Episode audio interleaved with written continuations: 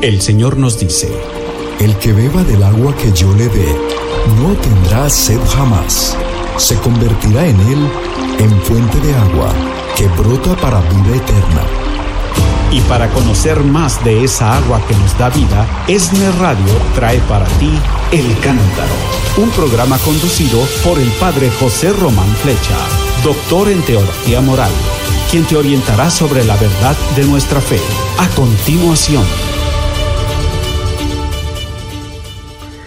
Queridos hermanos, queridas hermanas, sí, soy el padre José Román Flecha, sacerdote de la diócesis de León en España y estoy hablándoles desde la ciudad de Salamanca. Es viernes, así que de acuerdo con esto que se ha convertido en un hábito gozoso, no en una costumbre perezosa, vamos a reflexionar sobre las lecturas que se van a proclamar este fin de semana, desde el sábado en la tarde y el domingo entero. Este domingo será el quinto domingo del tiempo de Pascua. Comenzaremos con una oración colecta que como siempre me gusta mucho recordar. Dice así, Dios Todopoderoso y Eterno, lleva a su plenitud en nosotros el sacramento pascual, para que a quienes te dignaste renovar por el santo bautismo, les hagas posible, con el auxilio de tu protección, abundar en frutos buenos y alcanzar los gozos de la vida eterna. Por Jesucristo nuestro Señor. Amén. Hermosa oración en la que invitamos a Dios nuestro Padre que nos escuche una vez más. Sabemos que Él lo hace, pero puesto que nos ha aceptado ya por el bautismo, por el santo bautismo en su familia, que ahora siga enviándonos su gracia, su auxilio, para que podamos dar frutos buenos y alcanzar los gozos de la vida eterna. Invocación recuerdo de nuestro bautismo, deseo de producir frutos buenos y esperanza y aspiración a la gloria eterna. Muchas cosas en apenas cuatro líneas y media por el misal mexicano que estoy utilizando. Bueno, y después la primera lectura será, como todos estos domingos, tomada del libro de los Hechos de los Apóstoles. Dice así. Cuando Pablo regresó a Jerusalén, trató de unirse a los discípulos, pero todos le tenían miedo porque no creían que se hubiera convertido en discípulo.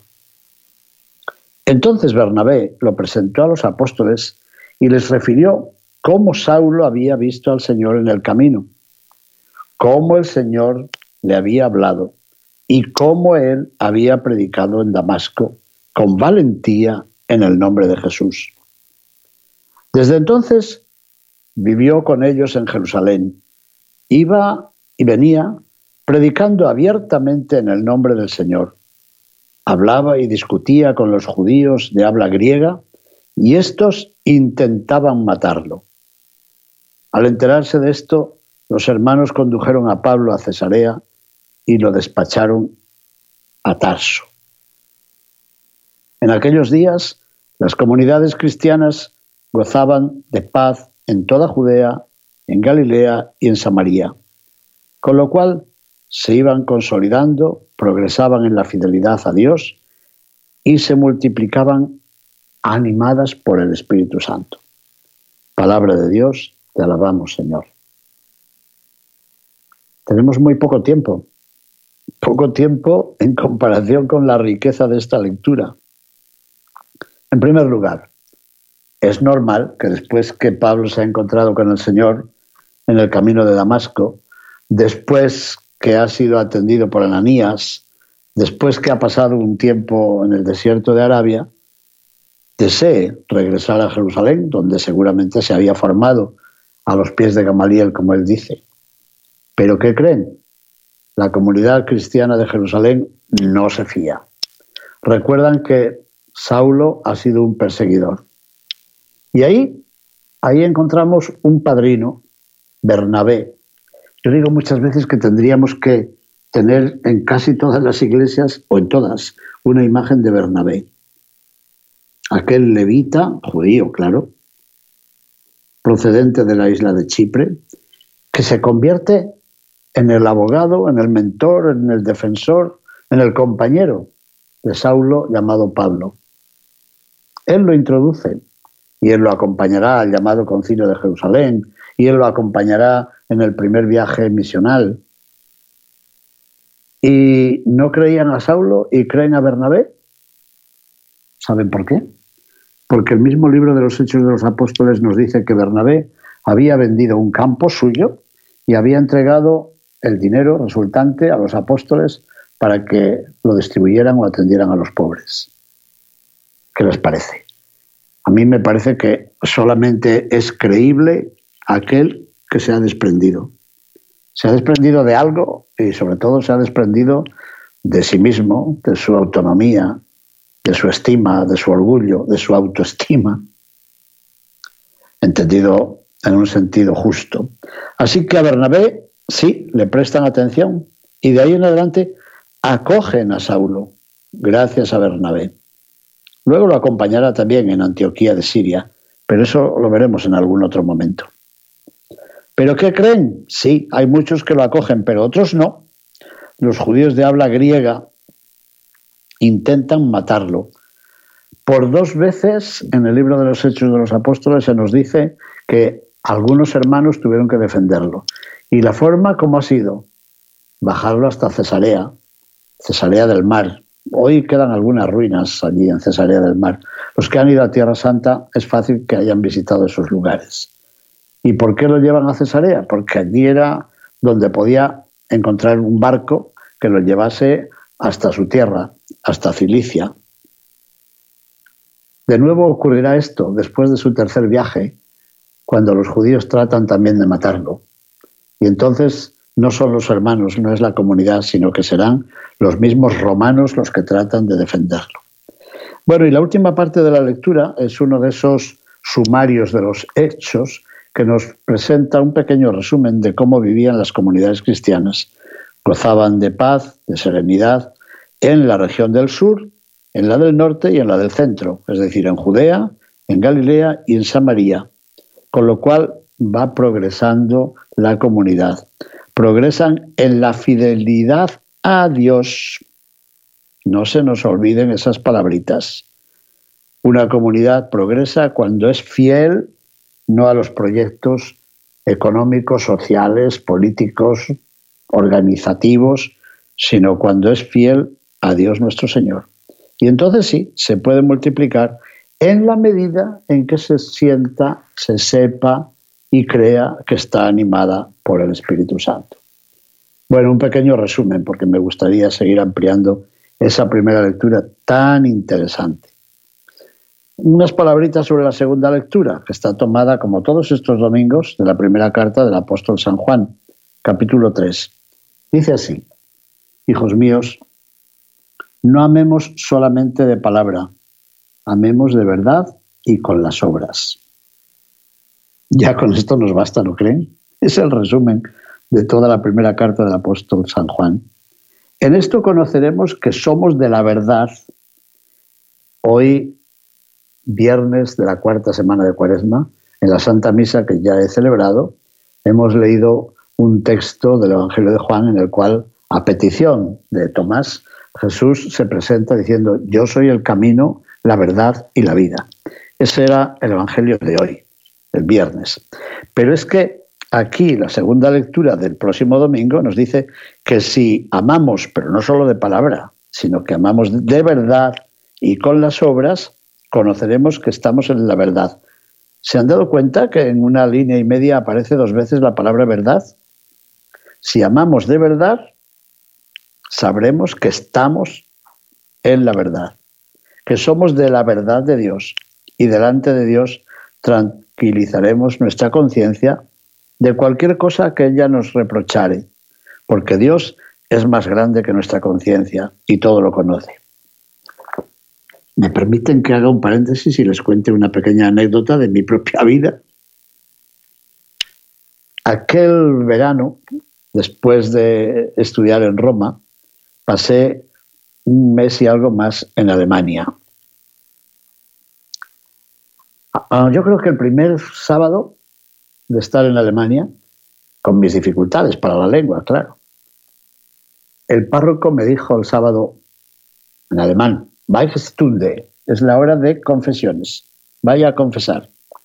Yo le dije, pero no sé cómo son los pecados en alemán. Me dijo, igual que en español. que sí, pero ¿y qué digo yo a la gente después? Dijo, mire a ver si sabe decir en alemán esta frase. Mire a ver si puede decir esto. Dios es más grande que nuestra conciencia. ¿Sabe usted decir eso en alemán? Eso sí. Dijo, ya, pues vaya, con eso le vale. Qué razón tenía el padre Joseph Spree. Qué razón. Esas palabras están tomadas de la segunda lectura de este domingo. Sepamos siempre que Dios, su misericordia, su compasión, es más grande que los errores de nuestra conciencia, que los dolores de nuestra conciencia, que todo lo que vamos formando alrededor de su voluntad que no responde a su propia voluntad. Dios es más grande que nuestra conciencia y todo lo conoce. Y dice, si nuestra conciencia no nos remuerde, entonces, hermanos míos, nuestra confianza en Dios es total. Así que no confiemos en que hemos formado nuestra propia conciencia de acuerdo con nuestra voluntad, con nuestra libertad. No, no. Nuestra conciencia será recta si coincide con el querer de Dios y con la voluntad de Dios. No somos nosotros los fabricantes del bien y del mal. Bueno, y sigue. Puesto que cumplimos los mandamientos, ¿lo ven? Puesto que cumplimos los mandamientos de Dios y hacemos lo que le agrada, ciertamente obtendremos de Él todo lo que le pidamos. ¿Qué? Repito esta frase, porque somos muy dados a pedir, a pedir, a pedir, a pedir, a pedir. Y luego nos quejamos de que no obtenemos, no obtenemos, no obtenemos. Les voy a repetir la frase. Puesto que cumplimos los mandamientos de Dios y hacemos lo que le agrada, ciertamente obtendremos de Él todo lo que le pidamos. Así que hay una condición para que nuestras peticiones sean aceptadas. Cumplir los mandamientos de Dios. Hacer lo que le agrada a Dios. Y sigue el texto. Ahora bien, este es su mandamiento, que creamos en la persona de Jesucristo, su Hijo, y nos amemos los unos a los otros, conforme al precepto que nos dio. Un momentito, un momentito. Es decir, lo que Dios espera de nosotros tiene dos direcciones, una dirección vertical y una dirección horizontal. A ver, ¿qué queremos decir? Que lo que Dios nos pide es que creamos en la persona de Jesucristo, línea vertical. Y segundo, que nos amemos los unos a los otros, línea horizontal. Relación con Dios en Jesucristo y relación con nuestros hermanos. ¿Qué les parece? Yo conozco, conozco personas que dicen lo primero, sí, basta con creer en Dios, y luego no se aman, no se aman en el matrimonio, no aman a la familia extensa, no aman a los otros cristianos o a los católicos, y los están criticando constantemente. Pero también hay algunos que dicen, sí, yo amo a los demás, pero no creen en Dios nuestro Señor ni en Jesucristo nuestro Señor. Bueno, pues parece que son inseparables la creencia y el amor. ¿Qué más? Quien cumple sus mandamientos permanece en Dios y Dios en él. Se nos ha comentado hace un momento con palabras de Noel, ¿verdad? Dios estaba cerca de nosotros. ¿Y cómo sabes que Dios está cerca de ti? Si cumples tus mandamientos o cumples los mandamientos de Dios. Elige. Si cumples tus propios mandamientos, tus propios deseos, tus propios caprichos, mm, no, está, no está prometido que Dios va a permanecer en ti. ¿eh? Pero si cumples los mandamientos de Dios, sí. Entonces permaneces tú en Dios y Dios permanece en ti. Pero no puede uno garantizarlo por sí mismo. En esto conocemos por el Espíritu que Él nos ha dado que Él permanece en nosotros.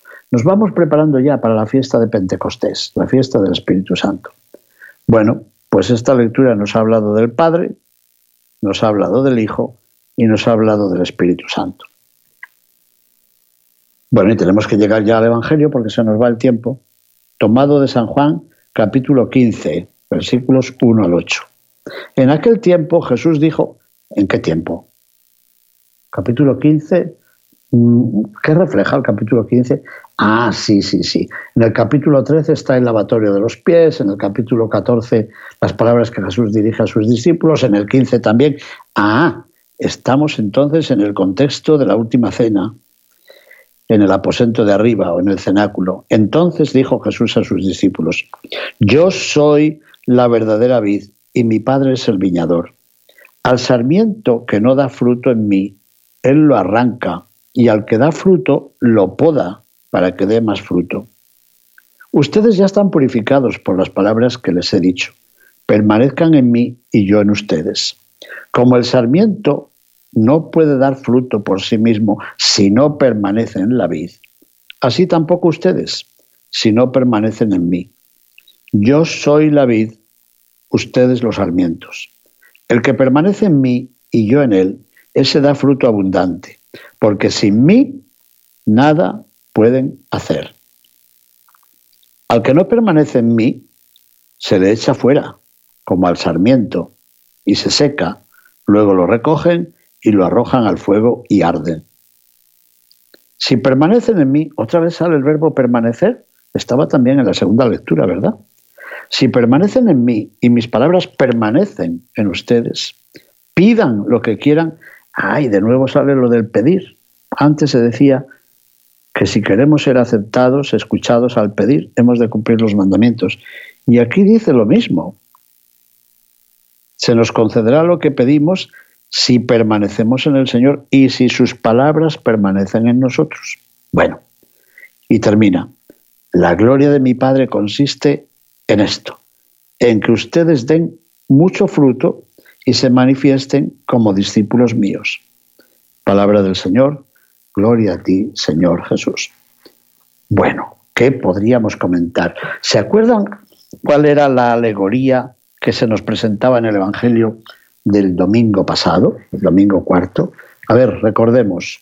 Yo creo que empezaba también con una manifestación de yo soy, ¿verdad? Sí. Y hoy también Jesús manifiesta yo soy.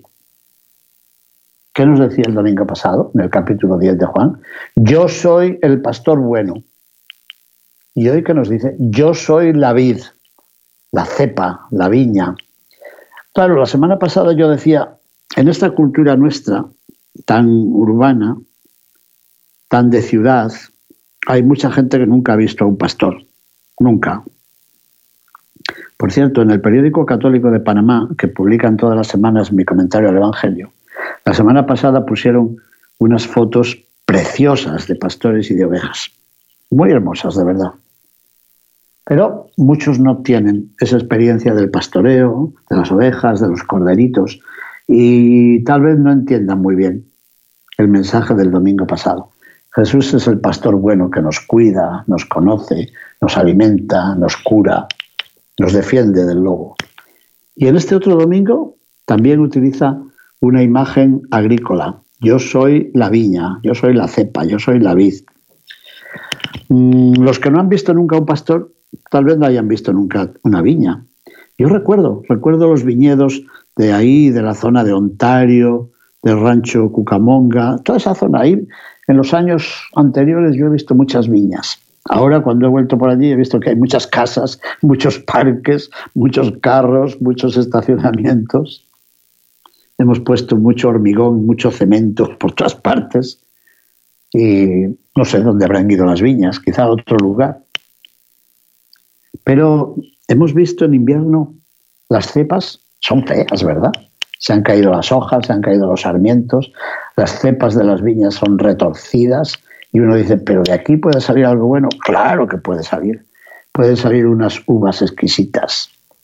Pero las uvas no están prendidas solamente a la cepa, están prendidas a esas ramitas delgaditas que parecían estériles, que son los sarmientos. Pero si los sarmientos se secan, no dan fruto. Y si se cortan y no están unidos a la cepa, tampoco dan fruto. Así que Jesús nos ha dicho muchas cosas, que Él es la cepa que nos transmite la savia y la vida, para que nosotros, si estamos unidos a Él, demos frutos, frutos ricos, sabrosos, abundantes, que produzcan finalmente un vino exquisito. ¿Y qué pasa cuando nosotros decimos, yo no necesito a Cristo? Pues somos sarmientos desprendidos de la cepa. Decimos que no necesitamos a la cepa, no necesitamos a la viña, no necesitamos a la vid. ¿Y qué ocurre? Estamos secos, secos, estériles, infructuosos. Qué pena, ¿no? ¿Y qué se hace con los sarmientos secos? Se los corta. Cuando escribí el comentario para esta semana, me salió, sin querer, me salió este verbo. A los sarmientos secos los utilizan para arrojar el horno. Y después yo mismo dudé, como que arrojar. Arrojar es aventar, botar, tirar alguna cosa, pero arrojar un horno. Y fui a buscar el diccionario, diccionario de la lengua, y dice, arrojar, primera acepción, aventar, tirar. Segunda acepción, encender un horno para el pan. ah, luego este verbo que se pronunciaba en mi pueblecito cuando yo era niño, existe. Arrojar quiere decir encender el horno para cocer la masa y para hacer el pan, las hogazas, porque yo he visto hacer todo eso en las casas, cuando se hacía, hacía el pan en las casas. Y se encendía el horno con las ramas secas cortadas de la cepa y de la viña. O sea, Jesús parece que observó, ¿eh? Observó de niño la vida de los pastores y la vida de los viñadores y cómo se preparaba el horno y cómo se prendía el fuego para calentarse a base de estas ramas secas. ¿Qué les parece? Así que la observación de la vida diaria se convirtió en evangelio, en buena nueva, en buena noticia. Evidentemente queda una pregunta flotando.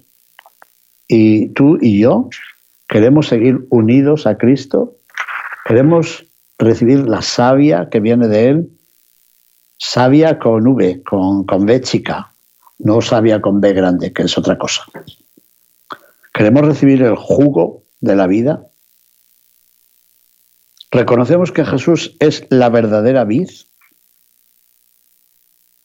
Los profetas habían identificado muchas veces a Israel con la viña plantada por Dios, una viña de la que él esperaba los mejores frutos y de la que solo recibió uvas amargas, como se nos dice en el precioso poema de la viña del capítulo 5 de Isaías.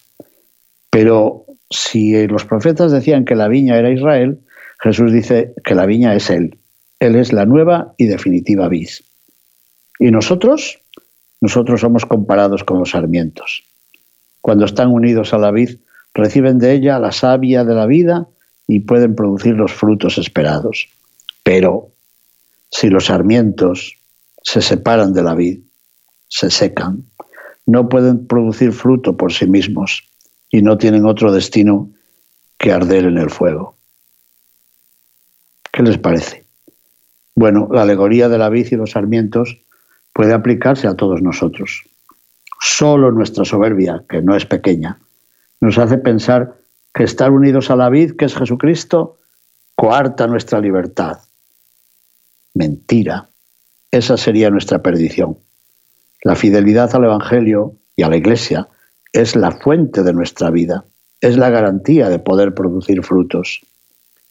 Terminamos con una sencilla oración tomada del libro del que se habló al principio, La Semilla. Señor Jesús, te reconocemos como la vid de la que brota nuestra vida. Sabemos que sin ti no podemos dar los frutos de la fe, de la esperanza y del amor y con la hermosa oración Alma de Cristo, santifícame, te digo, no permitas que nos apartemos de ti. Amén. Aleluya. Bendiciones, mis hermanos. Muchas gracias por su atención. Te invitamos a que nos acompañes en el próximo programa El Cántaro con el Padre José Román Flecha. Sintonízalo de lunes a viernes a partir de las 7 de la mañana.